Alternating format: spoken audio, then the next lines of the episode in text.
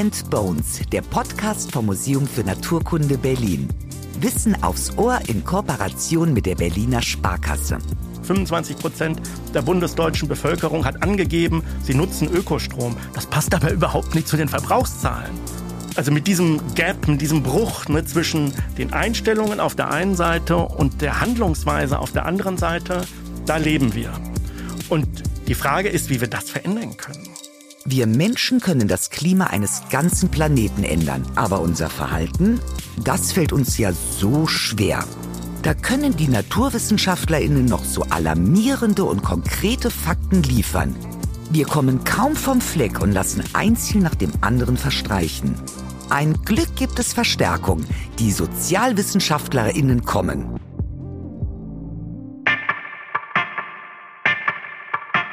Dr. Jens Jetzkowitz ist Soziologe und leitet das Biodiversity Policy Lab am Museum für Naturkunde Berlin.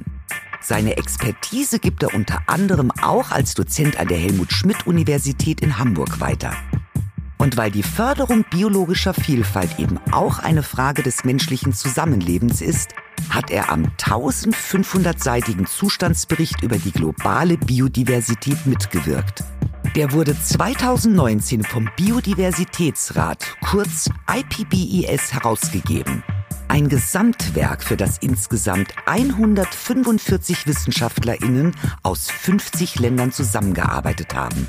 Wie ist eine nachhaltige Gesellschaftsentwicklung möglich? Das gilt es herauszufinden und zwar in bester Gesellschaft von unserem Host Lukas Klaschinski. Jens Jetzkowitz. Sie sind Soziologe und lehren unter anderem zur Umweltsoziologie und Nachhaltigkeitsforschung. Der Weltbiodiversitätsrat IPPES hat 2019 einen globalen Bericht zum Zustand der Biodiversität herausgegeben. Daran waren Sie auch beteiligt. Wie steht es um die globale Biodiversität? Also wenn man auf die Daten guckt, nicht gut. Wirklich nicht gut. 25 Prozent der Arten, die vermutlich auf der Erde leben, sind vom Aussterben bedroht. Von diesen 25 Prozent, ne, von dieser Million Arten, man geht etwa von vier Millionen Arten auf der Erde aus, also dieser Million Arten, die bedroht sind, werden 500.000, also die Hälfte, als sogenannte Dead Species Walking eingeschätzt, also eine Zombie-Species. Das sind Arten, die wirklich kurz vor dem Aussterben stehen, wenn nicht tatsächlich fundamentale Veränderungen in Naturgesellschaftsverhältnissen eintreten. Also ne, es ist tatsächlich eine Bedrohungslage. Wir haben hohe Aussterberaten seit zugespitzt seit dem 15. Jahrhundert zu verzeichnen. Aussterben ist ja evolutionär ein ganz normaler Prozess. Die KollegInnen der Naturwissenschaften sprechen von einer sogenannten Hintergrundrate des Aussterbens. Und die ist um das 10- bis 100-fache überschritten seit dem 15. Jahrhundert spätestens, sodass es tatsächlich nicht gut aussieht was hat sich seit dem 15. Jahrhundert getan? Und wahrscheinlich nimmt die Aussterberate ja exponentiell zu, ne? Naja, tatsächlich als Soziologe äh, würde ich sagen, ne, die Ausbreitung von europäischen Lebens- und Wirtschaftsweisen. Ne, Kolonialismus am Anfang, eine Entdeckung Amerikas ne, 1492, ne, was ja eine europäische Entdeckung dieses Kontinents war. Ne, lebten ja schon Menschen, die auf anderem Wege hingekommen sind. Aber ne, das, was Europäer und Europäerinnen auf den amerikanischen Kontinenten gemacht haben, war halt wesentlich auch in die Natur eingegriffen. Ne? Naturverhältnisse verändert, und zwar grundlegend verändert. Man betrachtete den Kontinent als Ressource. Ne, Ressource für Bäume, für Holz, ne, für Edelmetalle natürlich. Das war das Erste, wonach man suchte. Ne, aber auch ne, Minen sind, ne, in denen man äh, nach Edelmetallen sucht oder nach anderen Metallen. Das sind Eingriffe, also tiefe Eingriffe in natürliche, äh, also in Ökosysteme, die halt die Verhältnisse verändern. Warum ist Biodiversität eigentlich so wichtig? Wir reden die ganze Zeit über Biodiversität, aber welchen Einfluss hat Biodiversität? so eine richtig klare, belegbare Antwort darauf, würde ich sagen, gibt es so gar nicht. Ne, man kann sagen, der Zustand unserer Ökosysteme, so wie wir sie jetzt auf der Erde haben, hängt halt auch von der biologischen Vielfalt ab. Na, jetzt kann man sagen, ja, wie viel Vielfalt braucht es? Können wir eine Art oder zwei Arten halt so aussterben lassen? Oder was ändert sich, wenn zehn Arten aussterben? Dafür gibt es eigentlich keine klaren Antworten. Was die KollegInnen aus der Paläontologie immer sagen, ist, wenn wir in die Erdgeschichte zurückschauen, nach diesen sogenannten Massenaussterben, die wir in der Erdgeschichte, in den Fossilienfunden beobachten können, haben die Ökosysteme vollkommen anders ausgesehen als vorher. Und das heißt, man vermutet, ne, dass mit dem Zusammenbruch, mit diesem Massenaussterben von biologischer Vielfalt, wie wir das jetzt beobachten können, tatsächlich eine fundamentale Veränderung der ökologischen Verhältnisse auf der Erde verbunden sein wird. Und das ist das Szenario, das man eigentlich nicht haben möchte. Ne, die menschlichen Lebensverhältnisse hängen an der Stabilität der natürlichen Lebensbedingungen. Und deswegen ist biologische Vielfalt wichtig und erhaltenswert. Von Klimawandel reden und Schutz vor oder gegen den Klimawandel und von Biodiversitätsverlust. Unterscheiden sich eigentlich die Maßnahmen? Sie könnten sich unterscheiden. Ne, das ist tatsächlich ein Problem bei diesen beiden großen Krisen. Der Klimawandel ist ohne Frage auch ein Treiber, also eine Ursache für die Veränderung, das Aussterben von Arten, für die Veränderung von biologischer Vielfalt. Und er ist anthropogen, er ist von Menschen erzeugt. Aber man kann ihn bekämpfen, auch mit Maßnahmen, die auch zu Lasten biologischer Vielfalt gehen. es gibt auch immer noch Pläne, die unter dem großen Begriff des Geoengineering zusammengefasst sind. Das heißt, man versucht sozusagen mit technischen Maßnahmen in den Klimahaushalt der Erde einzugreifen. Also, was immer mal durch die Medien ging, war die sogenannte Eisensulfatdüngung von Meeren, ne, die zu bestimmten Klimaeffekten, positiven Klimaeffekten führen sollte, also zu einer Abkühlung der derzeitigen Erwärmungsprozesse. Und das sind natürlich Eingriffe, die halt auch in die Ökosysteme vorgenommen werden. Ein anderes Szenario, das es gegeben hat und das es auch immer noch gibt, ist die sogenannte äh, Schwefeldioxiddüngung der Atmosphäre. Ne, das Einbringen von Schwefelteilchen in die Atmosphäre führt dazu oder kann dazu führen, dass das Sonnenlicht, das auf die Erde trifft, reflektiert wird und die Erde nicht so stark erhitzt wird man beobachtete in den 1980er Jahren gab es halt eine Reihe von, also eine großflächige Luftverschmutzung durch äh, Schwefelverbindungen. Äh, und als die Luft sauberer wurde, ne, nahm die Erwärmung der Erde zu. Und so gab es jetzt, eine, ich glaube, so ab den 2000er, Beginn der 2000er Jahre Prozesse, also Ideen erstmal, die dazu führten, dass man sagte, ja, und wenn wir die wieder erzeugen, diese Luftverschmutzung künstlich, na dann kriegen wir den Klimawandel in den Griff. Paul Crutzen, einer der maßgeblichen Entdecker auch des Klimawandelmechanismus, warf diese Idee, ich glaube 2003, 2004 nochmal in die öffentliche Diskussion.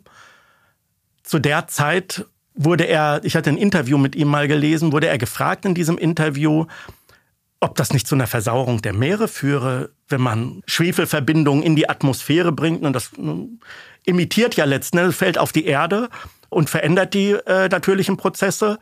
Und Krutzen, äh, darauf angesprochen, sagte, das wäre weniger schlimm. Und da dachte ich mir, woher weiß der Mensch das? Ne, also ne, will sagen, ne, da, da wird, also unter dem Begriff des Geoengineering werden häufig Maßnahmen zur Eindämmung des Klimawandels diskutiert, die in ihrer Komplexität häufig nicht abgeschätzt werden. Und deswegen gibt es durchaus, also es kann eine Konkurrenz der Maßnahmen geben, die Biodiversität erhalten und Klimawandelfolgen in den Griff kriegen oder versuchen abzumildern. Ne, also es gibt dort Trade-offs, so sagen wir in der Wissenschaft. Geoengineering klingt dann doch zu schön, um wahr zu sein. Es bleibt aber dabei. Beim Eingreifen in das feine Uhrwerk der Natur verbrennen wir uns nur die Finger. Am Ende dienen solche Maßnahmen ja bloß nur dazu, dass wir uns eben nicht an die eigene Nase fassen müssen. Im IPBES-Bericht wurden unter anderem die Haupttreiber des Biodiversitätsverlustes festgestellt. Die unangefochtene Nummer eins: Land- und Gewässernutzung. In Deutschland dienen neben 31 Prozent Waldflächen und 14 Prozent Siedlungs- und Verkehrsflächen knapp die Hälfte der heimischen Flächen der Landwirtschaft. Die ist seit den 1950er Jahren intensiver geworden und das wirkt sich auch auf die Bodennutzung aus. Durch Düngemittel gelangt zu viel Nitrat und Stickstoff in die Gewässer. Allein etwa 90 Prozent der heimischen Seen und Flüsse sind in keinem guten ökologischen Zustand. Das soll die EU-Wasserrahmenrichtlinie ändern, zum Beispiel mit Renaturierungen. In der letzten Folge konnten wir am Beispiel der Berliner Panke hören, wie so etwas abläuft. Es ist also klar, wo sich etwas ändern muss. Aber wie sagt man so schön, Veränderung findet in den Köpfen statt. Wie schafft man ihn also, den Wandel in der Gesellschaft? setzen sich auch damit auseinander, wie man Veränderungen in Bezug auf Umweltdenken erwirken kann in der Gesellschaft? Und wenn ja, wie macht man das? Weil so Ausdrücke ist es kurz vor knapp und so Warnungen. Da habe ich manchmal das Gefühl, das erzeugt eher so einen Verdruss. Ach, jetzt können wir eh nichts mehr ändern. Jetzt können wir auch so weitermachen wie vorher. Wie verändert man Prozesse innerhalb der Gesellschaft? Und Denken vor allem. Ich finde, das ist immer das Wichtige und das ist so schwierig und so komplex. Wir haben in der, gerade in der Umweltsoziologie als ne, das, überhaupt dieser Wissenschafts Zweig sich etabliert hat, so in den späten 1970er, 1980er Jahren. Da ging es viel um Umweltbewusstsein. Da haben wir das Umweltbewusstsein der Deutschen oder auch international das Umweltbewusstsein erforscht. Und das Ergebnis war gerade in Deutschland hohes Umweltbewusstsein. Die Deutschen schätzen die Natur. Wir kriegen äh, wenn Sie Befragungen durchführen und nach den Einstellungen der Deutschen zur Natur fragen, ne, das sind 94-prozentige Zustimmungsraten zu bestimmten Aussagen, ne, ob die Natur geschützt werden muss und wie wichtig die Natur ist. Und wenn Sie dann auf die Handlungsseite gucken, ne, wie Menschen sich verhalten, finden Sie das nirgendwo wiedergespiegelt. Das Umweltbundesamt hatte vor Jahren mal so eine Befragung durchgeführt, zum Beispiel zur Nutzung von Ökostrom tolle Zahlen, die da rauskamen. Ich glaube, 20, 24 Prozent, 25 Prozent der bundesdeutschen Bevölkerung hat angegeben, sie nutzen Ökostrom. Das passt aber überhaupt nicht zu den Verbrauchszahlen. Ne, und diese, also mit diesem Gap, mit diesem Bruch ne, zwischen den Einstellungen auf der einen Seite und der Handlungsweise auf der anderen Seite, da leben wir. Und die Frage ist, wie wir das verändern können. Ne, man muss ja die Leute durchaus ernst nehmen und sagen, ne, die schätzen irgendwie die Natur, aber ne, ihr Verhalten so zu verändern, dass im Endeffekt auch na, die Erhaltung von biologischer Vielfalt ne, und ne, die Reduzierung von CO2-Emissionen aus Klimaschutzgründen rauskommt, das ist wirklich schwer. Und das erreichen sie, glaube ich, nicht durch eine Veränderung von Denkweisen, sondern nur ne, indem sie politisch eingreifen und Leitplanken setzen für Produktions- und Verhaltensweisen definieren, was denn biologische Vielfalt gefährdet. Und das muss ausgegrenzt werden. Und das, was, ich sag mal, zur Erhaltung von biologischer Vielfalt und zum Klimaschutz beiträgt, ne, da drin darf es unterschiedliche Formen von Verhaltensmöglichkeiten geben. Was könnten solche Leitplanken sein? Also wie könnte man das einrichten? Naja, natürlich klassisch Gesetze, ne, Anreizmechanismen, ne, sowas wie eine CO2-Emissionssteuer und dergleichen. Also ne, da fällt mir auch nichts anderes ein als das, was derzeit in der Diskussion ist. Aber tatsächlich ne, muss man so etwas in politische Praxis umsetzen. Dafür braucht es einen politischen Konsens. Den haben wir ja derzeit auch in weiten Teilen. Ne, selbst eine konservative Kreise, ne, die sich lange gegenüber Klimaschutzmaßnahmen verwahrt haben und das immer aufgeweicht haben, denen ist mittlerweile klar, es muss dort Veränderungen geben. Das wird auch international gefordert. Die Frage ist immer, wann wird etwas in welcher Schärfe durchgesetzt? Ne, und Politiker fragen immer danach, ja, aber hat das auch die Akzeptanz der Bevölkerung? Und da sieht man eigentlich mittlerweile, klar gibt es Gruppen, die sich äußern, die das nicht wollen, ne, weil sie konkret in ihren Interessenlagen betroffen sind. Aber eigentlich finden solche Maßnahmen mittlerweile breite Akzeptanz. Und trotzdem, vielleicht ist es nur gefühlt von außen, werden noch nicht genügend durchgesetzt. Woran liegt denn das? Also wenn die mhm. Akzeptanz finden, wenn die Politiker wissen, okay, hier gibt es ein Bewusstsein, welche Konflikte gibt es da? Auch wahrscheinlich wirtschaftliche Konflikte, ne? Ja, das sind Lobbyismusinteressen letzten Endes, also wirtschaftliche Interessen, ne, die sich über Lobbyismus durchsetzen. Wenn ich in Interviews gefragt werde, jetzt was kann man eigentlich tun? Ne, nach den großen politischen Maßnahmen. Da sage ich immer, ne, engagieren Sie sich für Transparenz. Und das sind, glaube ich, 68 Prozent ne, in der illegalen Fischerei ne, und im Sojahandel oder 70 Prozent im Sojahandel, ne, die über die sogenannten Offshore-Konten ne, laufen, ne, wo das Geld quasi halt so verdient wird. Und ne, wenn sich Menschen mehr für Transparenz einsetzen und für das Schließen von solchen Steuerschlupflöchern, dann wäre viel für die Umwelt gewonnen. Ne, also das wäre tatsächlich etwas, wo man relativ schnell vermutlich Effekte erzeugen würde. Ne, aber es gibt harte politische Interessen, ne, die sich gut vertreten können ne, auf europäischer Ebene, auf internationaler Ebene, auch in Deutschland, die solche Maßnahmen letzten Endes blockieren. Und ne, tatsächlich, man denkt immer, ja, ne, das ist irgendwo in irgendwelchen Drittweltländern. Im Hinblick auf Intransparenz ne, und Korruption ne, muss man in Deutschland tatsächlich ein waches Auge haben.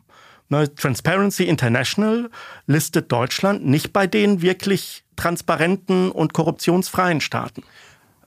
Woran liegt das, dass könnte es daran liegen, dass Deutschland wirtschaftlich so ein starkes Land ist und deshalb die Wirtschaft mit Lobbyismusgruppen auch viel den Ton angeben kann. Und damit kann man ja auch die Wirtschaft nicht unter, über einen Kamm scheren. Das ist immer ganz wichtig, dass man da differenziert drauf guckt. Ne? Genau, man muss da differenziert drauf gucken. Das sind bestimmt nicht, also, ne, also verstehen Sie mich da nicht falsch, das sind nicht alles Unternehmer. Also ich will die Wirtschaft nicht als sozusagen Haufen von korrupten Unternehmern und Unternehmerinnen kennzeichnen. Im Gegenteil, ne, da gibt es viele Leute, die, sind ehr, die orientieren sich an ne, dem Leitbild des ehrlichen Kaufmanns oder der ehrlichen Kauffrau. Ne, aber es gibt tatsächlich eingelebte Interessen. Eine Vested Interest ist so der Begriff, den wir in der Soziologie dafür verwenden, ne, wo wir sagen, ne, das sind nur Interessenlagen, da hat man schon sozusagen mal etabliert, ne, wie sozusagen eine wirtschaftliche Entwicklung laufen kann. Und dann werden Entscheidungen, die vielleicht auf europäischer Ebene getroffen werden, in der nationalstaatlichen Gesetzgebung so aufgeweicht, dass es für bestimmte Industriezweige nicht zu hohen Belastungen kommt. Und das ist, glaube ich, grundsätzlich problematisch. Ne, da müsste es eigentlich im Hinblick auf die Parteien zu einer klareren, also auf die Parteienfinanzierung, zu einer klareren, transparenteren Gesetzgebung kommen. Ne, wir hatten ja solche Fälle in den, ne, jetzt gerade auch in der Corona-Zeit, die jetzt deutlich machen, wie sehr Korruption oder die Möglichkeiten Geschäfte zu machen, ne, so an der Grenze, der, also schon noch im Bereich der Legalitäten, aber wo man eigentlich sagt, also so richtig im Sinne des Gemeinwohls ne, haben da Parlamentarier nicht gehandelt. Ne, sowas gibt es sicherlich auch ne, im Bereich biologischer Vielfalt. Ne, wo wandelt man wie, welche Landflächen ne, in Siedlungsflächen um? Ne, äh, ne, all dort, wo Flächen sozusagen betroffen sind, ne, die, ich sag mal, also wo einzelne Akteure halt so verdienen können, ne, wenn die wissen, wie Mechanismen im politischen Bereich zu spielen sind, ne, dann können die ihre Interessen gut vertreten. Dazu braucht es ja auch die Gegenspieler dann in der Politik, die das ähnlich sehen, oder? Die das ähnlich sehen und die natürlich, ja, ne, sei es als Partei oder sei es als Individuum von so etwas Vorteil nehmen. Mhm. Und das äh, ne, ist, glaube ich, tatsächlich ein echtes Problem in Deutschland. Nicht nur in Deutschland, auch in der EU. Und in der Welt sowieso. Und der Welt sowieso. Ja, ich meine, gucken Sie die, also die Europäische Union ne, startete jetzt ne, mit der neuen Administration, also für Leute, die sich, ne, wie ich jetzt, für Biodiversitätspolitik interessieren, mit tollen Programmen. Ne, Farm to Fork, ne, also der European Green Deal wurde ausgerufen. Ne, ich weiß, dass ich zu der Zeit ein Interview gegeben habe ne, mit einem, also einem, einem Zeitjournalisten, der damals sagte, ne, jetzt kurz, wie, wie schätzen Sie das ein? Ich sagte, das finde ich toll. Und ich glaube, vier, sechs Wochen später ne, haben die die neuen Richtlinien für die gemeinsame Agrarpolitik kundgetan. Und das sah aus, als wenn alles noch schlimmer würde, als es ne, durch die bisherige Agrarpolitik für die Biodiversität geregelt würde. Ne. Die Agrarpolitik ist eigentlich in Europa die zentrale Stellschraube, mit dem sie auf biologische Vielfalt Einfluss nehmen können. Ne, man muss dazu wissen, wir leben in Europa in Kulturlandschaften. Und diese Kulturlandschaften, also die biologische Vielfalt, die wir hier haben, hängt an diesen Kulturlandschaften und hängt an typischen Bewirtschaftungsformen, an der Agrarlandschaft. Und so wie Landwirte und Landwirtinnen wirtschaften, so greifen sie auch in diese biologische Vielfalt ein. Und wenn biologische Viel, also wenn die Agrarpolitik vor allen Dingen darauf setzt, Ertrag zu erzeugen und sich um ne, Lebensräume für das, was nicht auf dem Acker wachsen soll, nicht kümmert, ne, dann verschlimmbessern sie sozusagen die Lage der biologischen Vielfalt. Das ist so in Kürze gesagt. Und deswegen ist Agrarpolitik so eine zentrale Stellschraube. Und da haben sich jetzt gerade bei der neueren Agrarpolitik, also so sah es jedenfalls lange aus, vor allen Dingen die alten Lobbybündnisse durchgesetzt. Und dass man dachte, immer, was, wie passt das überhaupt zu dieser Idee des European Green Deal und den Veränderungen, die wir eigentlich in Europa wollen, im Hinblick auf Klimapolitik und biologische Vielfalt? In ein nachhaltiges Leben starten wir mit ungleichen Voraussetzungen. Es ist nicht so schwer, auf ein Auto zu verzichten, wenn man in einer Großstadt lebt und die nächste U-Bahn einsteigen oder die Carsharing-App aufrufen kann. Und es ist leicht, die Demeter-Tomaten zu kaufen oder den CO2-Ausgleich zu zahlen, wenn der Geldbeutel prall gefüllt ist. Wer in der Ökoblase lebt, sollte sich daran also ab und zu erinnern. Wir haben als Europäer sehr, sehr lange davon profitiert, wie wir gewirtschaftet haben. Und jetzt sagen wir, alle müssen umweltbewusster werden auf der ganzen Welt. Wir können es uns halt leisten. Wie sehen Sie das? Das sehe ich genauso. Also das kommt häufig in der Welt so rüber. Also ne, wenn man jetzt, wenn nicht nur Wissenschaftlerinnen und Wissenschaftler, ne, sondern auch ne, NGOs in bestimmte Regionen der Welt gehen und sagen, ihr müsst eure Natur besser schützen. Ne, wir müssen Nationalparke ausweisen und in diesen Nationalparken dürfen Menschen nicht mehr wirtschaften dann erzeugt das in anderen Regionen der Welt natürlich Probleme. Also zum einen, weil dort Bewirtschaftungsformen etabliert sind, die lange, eine lange Tradition haben und eigentlich, ähm, man muss sagen, eine so sozialökologische Verhältnisse ausgebildet haben, ne, die jetzt nicht massiv oder intensiv in die natürlichen Verhältnisse, in den Naturhaushalt eingreifen. Und das kommt häufig als neokoloniales Denken rüber. Das ist tatsächlich, glaube ich, nein, das ist ein Problem. Das glaube ich nicht nur, das ist so. Ne? Das wird einem von Wissenschaftlerinnen und Wissenschaftlern aus aller Welt ja gespiegelt. Ne, gerade ne, der Weltbiodiversitätsrat IPPES, ne, wir hatten schon, Sie hatten darauf angesprochen, ne, da kommen ja Menschen aus allen Regionen der Welt zusammen. Und wenn Sie dort mit Kollegen und Kolleginnen sprechen, ne, aus Brasilien, ne, aus Argentinien oder ne, aus afrikanischen Staaten oder äh, südostasiatischen Staaten. Ne, die spiegeln einem das wieder, ne, dass das häufig in den Regionen auch als Neokolonialismus äh, bewertet wird. Ihr nehmt uns die Möglichkeiten, sozusagen auch einen wirtschaftlichen Erfolg durchzulaufen oder zu erzeugen. Und das, ja, ne, also dafür braucht es eigentlich internationale Solidarität. Also wenn man, wir schimpfen heute hier in Deutschland oder auch in Europa darüber, ne, dass in Brasilien Regenwälder in landwirtschaftliche Nutzflächen umgebaut werden, also gefällt werden und neu bewirtschaftet werden. Man, man, spricht dort von dem Landnutzungswandel. Und in Deutschland haben wir das schon durchgeführt und voll komplett alles platt gemacht. Wir haben es hier in Deutschland ne, gemacht. Ja. Und jetzt gucken wir da, wollen wir die Wildnis erhalten. Ne, ja. Das ist ja sehr schön. Aber ne, die Leute vor Ort denken sich, nee, halt, ne, wir wollen hier auch unseren wirtschaftlichen Erfolg. Wir wollen auch unseren Teil vom Modernisierungskuchen. Und den kriegen wir halt nur dann, wenn wir hier Arbeitsplätze schaffen, ne, wenn wir die Welt ernähren, hier zur Soja-Produktionsstätte für die Welt werden und so weiter und so fort. Und das stimmt ja auch. Man muss sagen, ne, es ist ne, also die Europäische Union oder europäische Staaten oder auch ne, die die äh, wirtschaftlich erfolgreichen Staaten der nördlichen Hemisphäre sind nicht bereit, Geld dafür zu bezahlen, ne, dass dieser Regenwald so erhalten bleibt, wie er ist. Und wenn man das täte, ne, müsste man den Menschen vor Ort ja eine Perspektive schaffen, wie sie dann, wenn sie nicht Landwirtschaft betreiben, wie sie dann wirtschaftlich erfolgreich sein können. Es geht ja nicht darum, sozusagen ein äh, nicht Armenhaus, ne, aber so ein subventioniertes Land. So ein Subvention, äh, ja, genau, so ein subventioniertes Leben halt so zu schaffen. Ne? So eine globale soziale Hängematte für Menschen, ne, die in, zufällig in Regionen leben, ne, die für das Erdklima wichtig sind. Ne, sondern ne, die wollen ja auch ne, ihr Leben gestalten und den Möglichkeiten dafür zu verschaffen. Ne?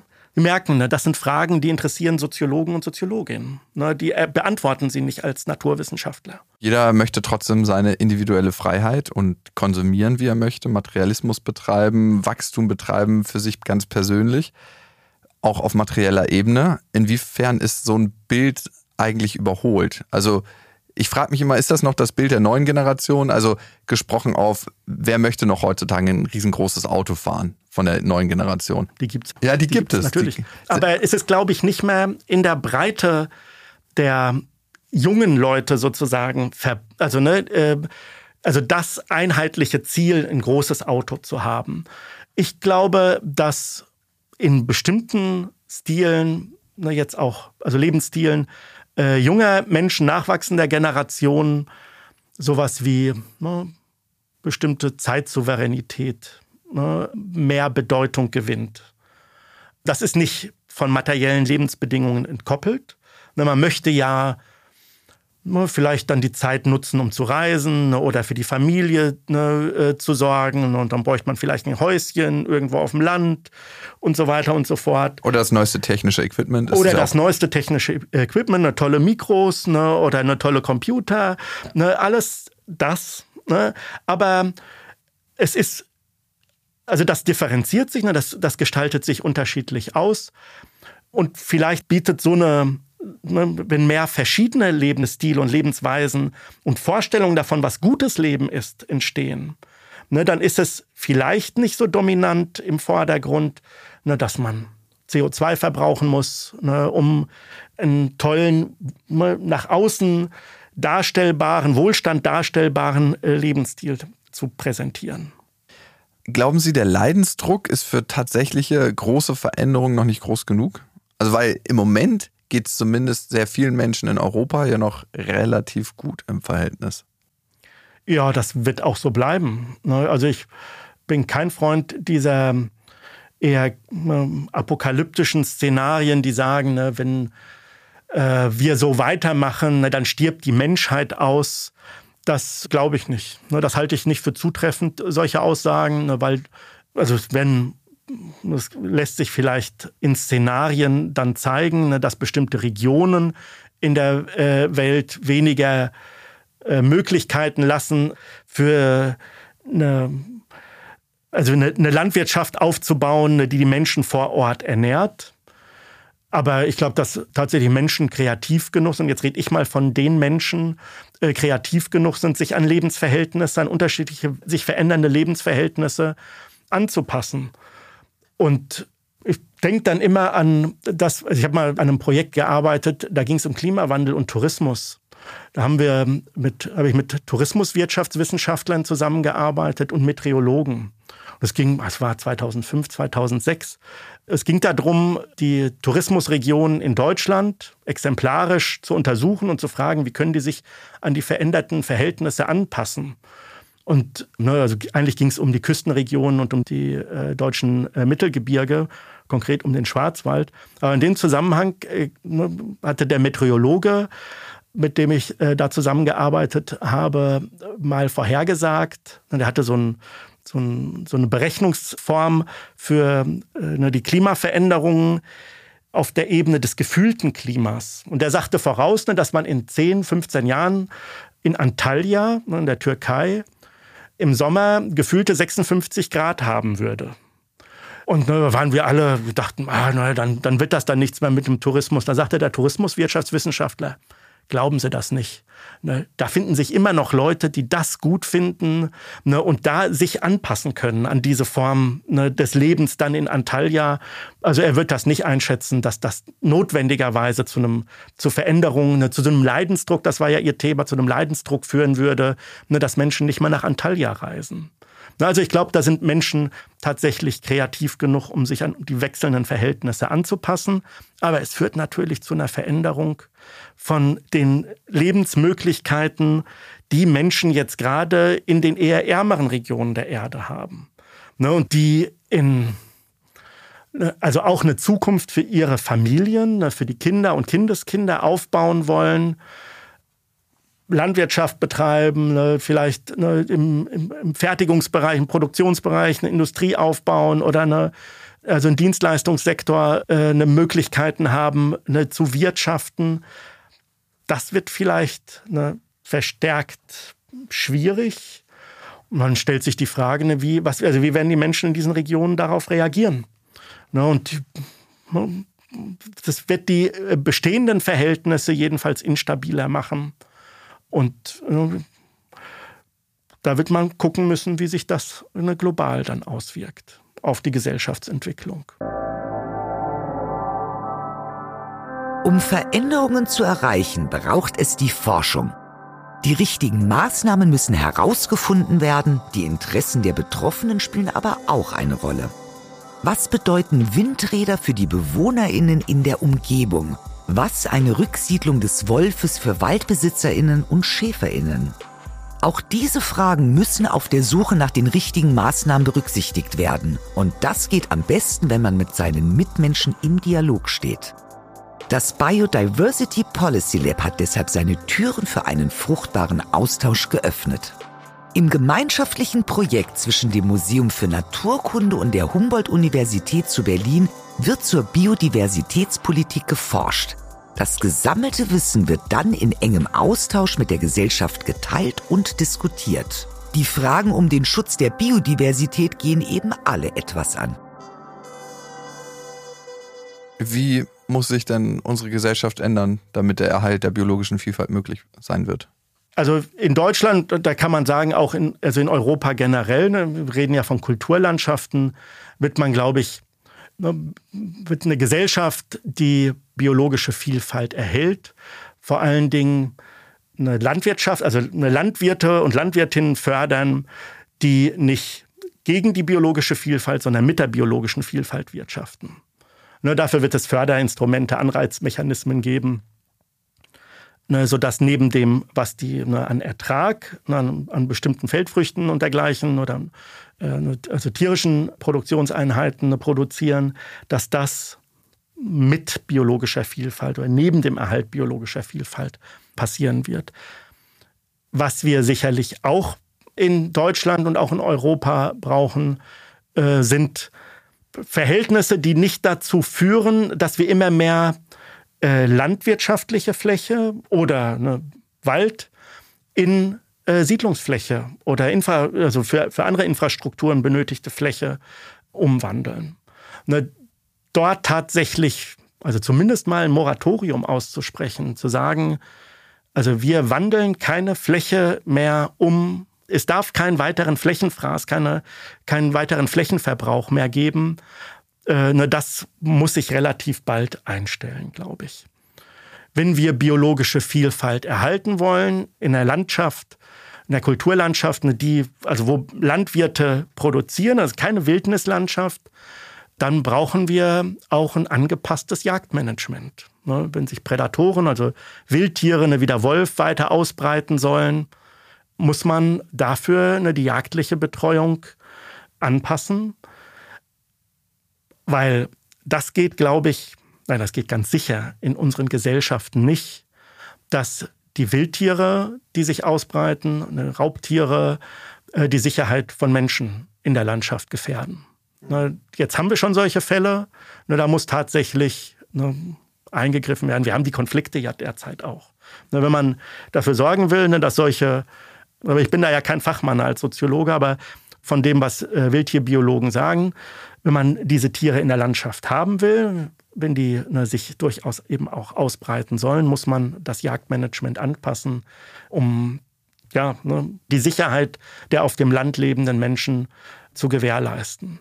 Generell würde ich es für sinnvoll halten, ne, dass Menschen, die auf dem Land leben, ne, jetzt eher ne, gefördert werden, sich mit Mobilitätsformen oder ihr Leben mit Mobilitätsformen aufzubauen, die CO2-Emissionen vermeiden. Das ist, glaube ich, ne, nicht den Tesla hier für die netten Stadtbewohner, ne, die eh eigentlich mit dem öffentlichen Nahverkehr ne, gut ausgestattet sind, äh, entwickeln, solche, äh, also da Elektromobilität entwickeln, sondern das in die Fläche bringen. Da liegt in, der, äh, in den nächsten Jahren, glaube ich, die wirkliche Herausforderung.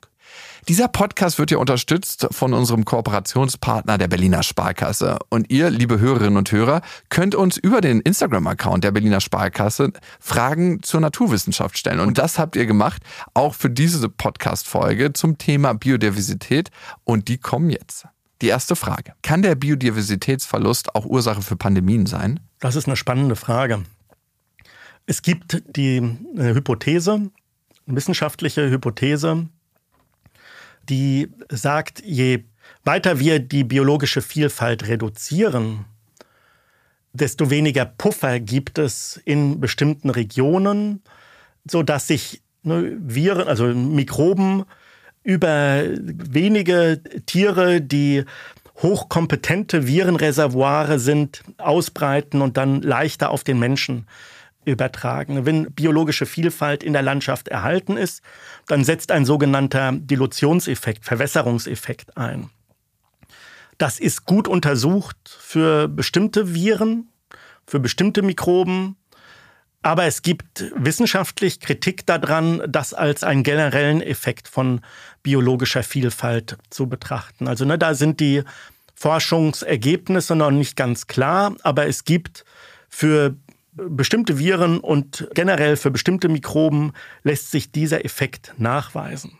Die nächste Frage. Ist die weltweite Vernetzung durch Handel und Information eher Vorteil oder Nachteil, wenn es um den Schutz von Biodiversität geht?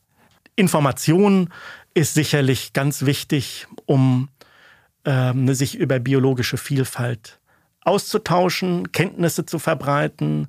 Ne, also tatsächlich, man kann sagen, Menschen ne, in biodiversitätsreichen äh, Regionen des globalen Südens dabei zu unterstützen, ihre biologische Vielfalt, die biologische Vielfalt vor Ort zu kennen, zu erschließen, vielleicht auch im Hinblick auf Nutzungsperspektiven. Ne, das ist etwas, was zum Erhalt von biologischer Vielfalt beiträgt. Und wenn wir über Nutzung reden, dann reden wir natürlich auch über den Warenaustausch.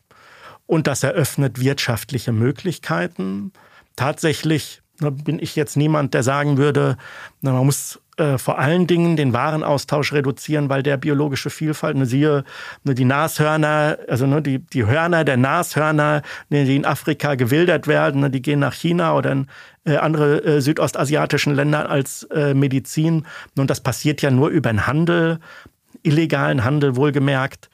Es gibt legale Formen des Handels, ne, die halte ich für unproblematisch und die sind auf der CO2-Bilanz halt so problematisch. Ne, aber es ging ja jetzt erstmal nur um biologische Vielfalt und das würde ich nicht sagen, dass das per se zum Problem für biologische Vielfalt werden muss. Man muss halt gucken, dass tatsächlich, wir sprachen schon über Wildnisbereiche, dass man Wildnisbereiche auch erhält. Äh, und das nicht nur an Land, ne, sondern auch tatsächlich ungenutzte Bereiche im Meer ausweisen. Ne, das dient dazu, dass sich biologische Vielfalt regenerieren kann. Ne, es ist nicht meine, also liegt nicht in meinem Kompetenzbereich, das einzuschätzen, wo das wie am sinnvollsten ist und, und in welchem Ausmaß. Aber da leuchten mir die Argumente der Kollegin von den Naturwissenschaften ein, ne, dass man so etwas machen muss. Mhm. Herr Jetzkowitz, vielen Dank fürs Gespräch. Vielen herzlichen Dank, Herr Klaschinski. Wenn eure Schrebergarten-NachbarInnen wieder naserümpfend über den Zaun schielen, weil ihr das Unkraut nicht gerupft habt, jetzt wisst ihr, was ihr entgegnen könnt. Wir verlassen nun den Hörsaal. In der nächsten Folge wird es wieder tierisch. Und wer darüber jetzt völlig aus dem Häuschen gerät, der ist schon ganz nah dran am kommenden Thema. Mit Malakologin Dr. Nora Lendke-Maas reden wir über unsere schleimigen Gefährten, die Schnecken. Bis dann, ich freue mich auf euch.